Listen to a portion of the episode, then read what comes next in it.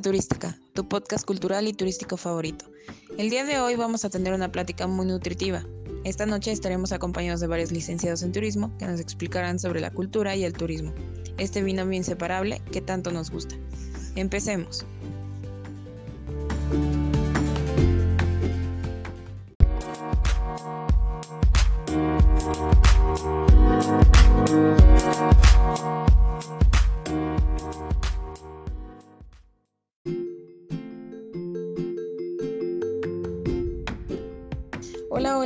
Todos, mi nombre es Norma y en esta ocasión estaré con ustedes para hablarles sobre el turismo cultural, para adentrarlos a este mundo tan mágico que nos encanta.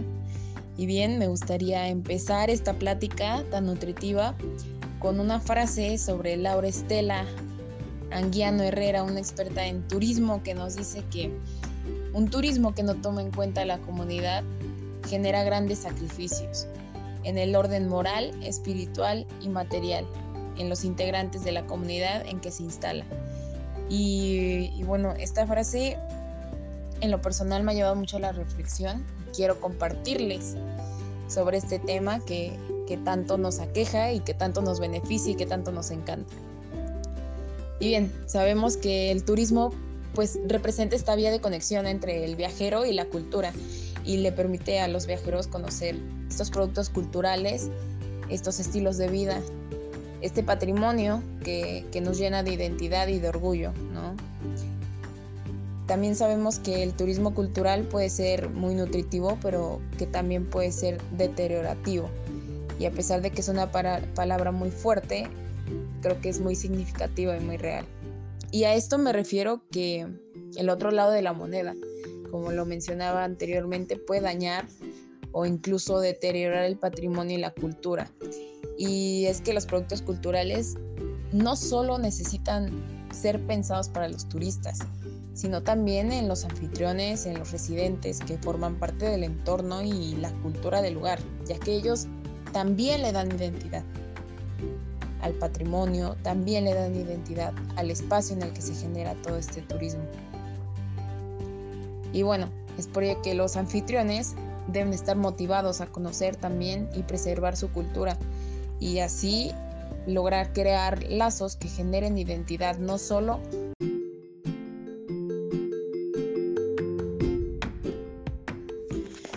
porque no es menos cierto que la voluntad de una comunidad para recibir visitantes es un punto muy importante a considerar siempre, siempre en los productos culturales, siempre en estos destinos turísticos, para poder lograr que el turismo cultural pues sea positivo y que también sea duradero. Em, también hay que destacar que dentro de las comunidades existen todo tipo de locatarios.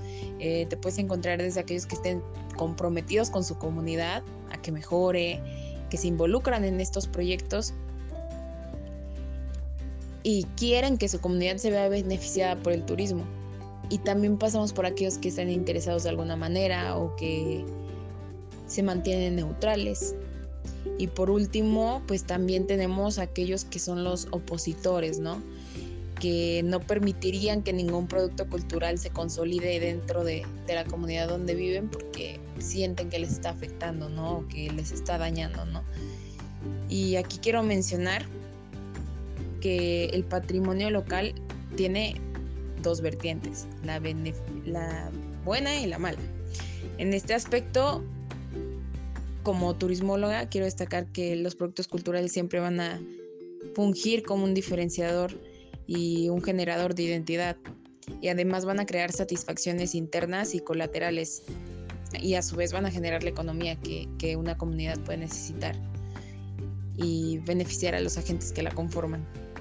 Y con esto me llevo a la conclusión en la que el turismo cultural va a ser esta vía que va a conectar a nuestro turista, a nuestro viajero, a nuestro anfitrión, al patrimonio, a la vida de estos locatarios. Y es importante cuidar este aspecto cuando, cuando se habla de proyectos culturales, ya que si no se preserva a la comunidad o si no se le pone el énfasis que en realidad necesita y la importancia y el buen manejo, estos proyectos culturales en vez de beneficiar a las comunidades las van a deteriorar y van a hacer perder la identidad de, de todo este patrimonio.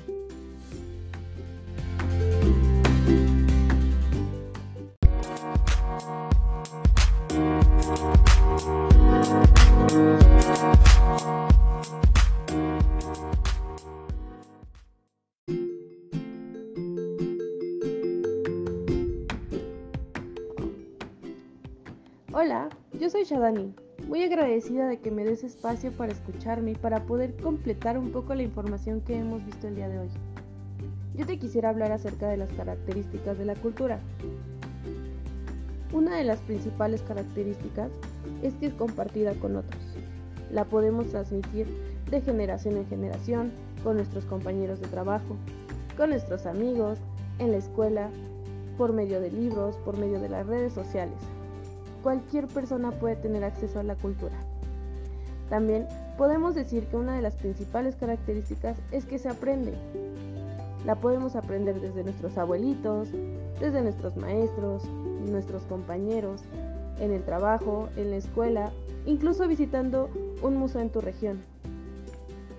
La podemos aprender en los momentos más cotidianos de nuestra vida. Eso la convierte en una cultura dinámica. ¿Esto qué quiere decir? Cambia, es cambiante. Los años pasan y la cultura se va transformando, va mejorando, puede ir decayendo, pero es cambiante. La misma cultura nos muestra que no es lo mismo lo que se vivía hace 50 años a lo que vivimos hoy, a lo que va a ser la cultura dentro de otros 100 años. Eso lo hace aún más simbólica. ¿Esto qué quiere decir? Nos da un significado de quiénes somos, a qué grupo social pertenecemos,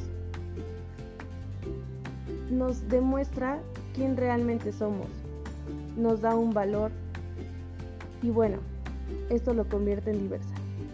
Sabemos que existen miles y miles de culturas que creo que si quisiéramos hablar de todas ellas, no se podría, no terminaríamos nunca. Pero es lo hermoso de la cultura. La cultura es tan diferente en todas partes.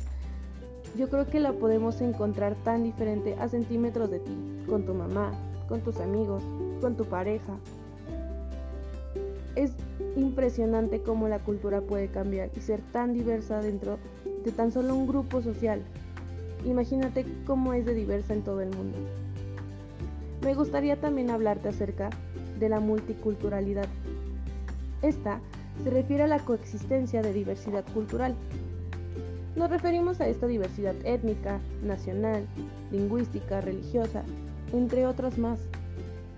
Y esta se determina en una entidad territorial.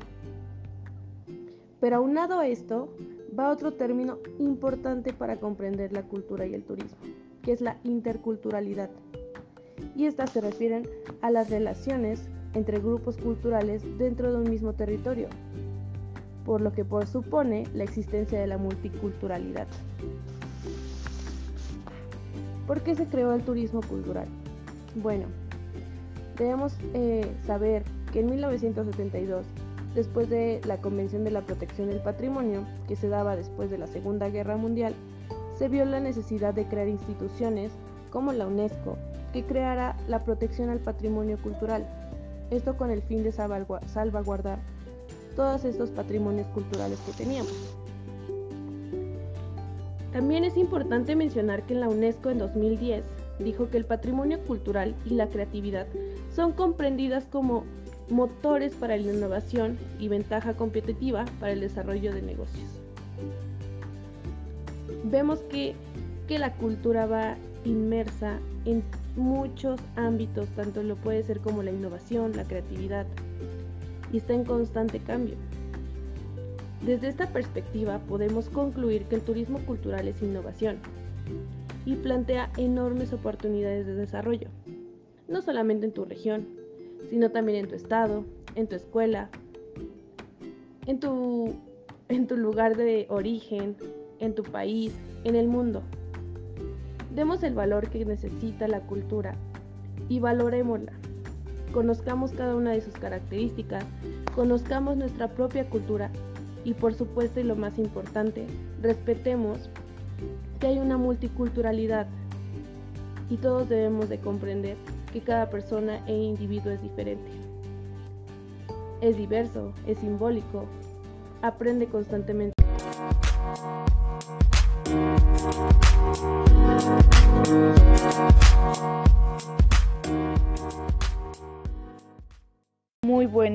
Interesante, pero yo quiero tocar un tema muy importante y es cómo relacionamos el turista o cómo tenemos el concepto de turista, que si bien es cierto es el que pernota y se queda y que lo podemos dividir eh, de acuerdo a cómo lo estamos viviendo, ¿no? Por ejemplo, si es de playa, pues porque pues se fue a la playa, ¿no? De sol y playa. Eh, entonces aquí entra pues esta parte muy interesante que es pues el turista cultural, que yo lo quiero dividir en dos, ya que pues eh, estaría interesante o me gusta dividirlo de esta manera porque creo que va más como lo que estamos, lo, lo que hablamos, va muy relacionado. Entonces, pues mira, a mí me gusta dividirlo en el turista cultural ocasional.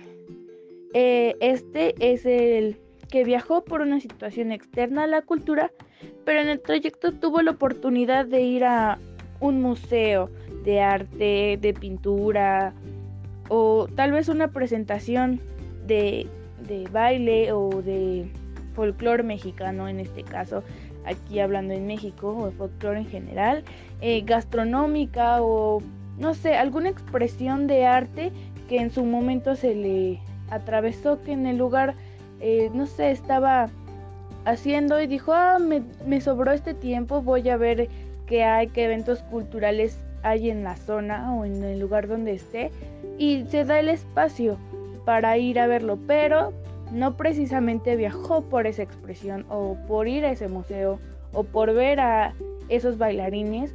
Entonces, pues es muy interesante cómo, cómo está ahí este concepto, ¿no? Y el segundo, como me gusta categorizarlo, es el turista cultural enfocado, el cual, pues como su nombre lo dice o es muy redundante, es que pues este está enfocado literalmente a viajar por la cultura, a ir a un museo, a darse el tiempo, el espacio. En su rutina está planeado eh, ver eh, cada expresión, ¿no? Un baile, una comida típica, eh, los museos que aportan. Entonces, pues para mí es muy interesante esta parte de cómo los debemos de, o cómo yo lo veo relacionado en este punto del turismo cultural, cómo los divido, me gusta dividirlos en esa manera, ya que muchas veces tú estás haciendo turismo cultural sin darte cuenta y es muy notorio, ¿no? Muchas veces somos eh, un turista cultural ocasional porque no lo planeas, solo sucede y te llama la atención el museo que, que está o las obras que están presentando. Entonces para mí es como muy importante aterrizarlo en este, en este espacio que me diste y agradezco el espacio que me diste. Me encantó estar aquí, escuchar a, los a la, la otra ponente, escucharte hablar de ti, del tema. Muchas gracias Norma, lo agradezco.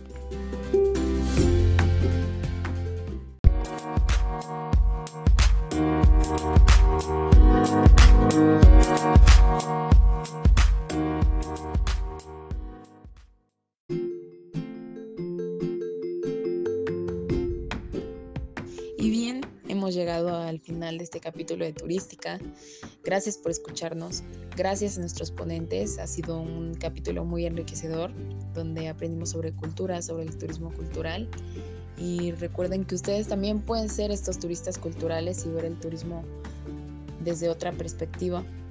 Y culmino con esta frase de que el patrimonio es herencia de quien lo comparte y derecho de quien lo disfruta.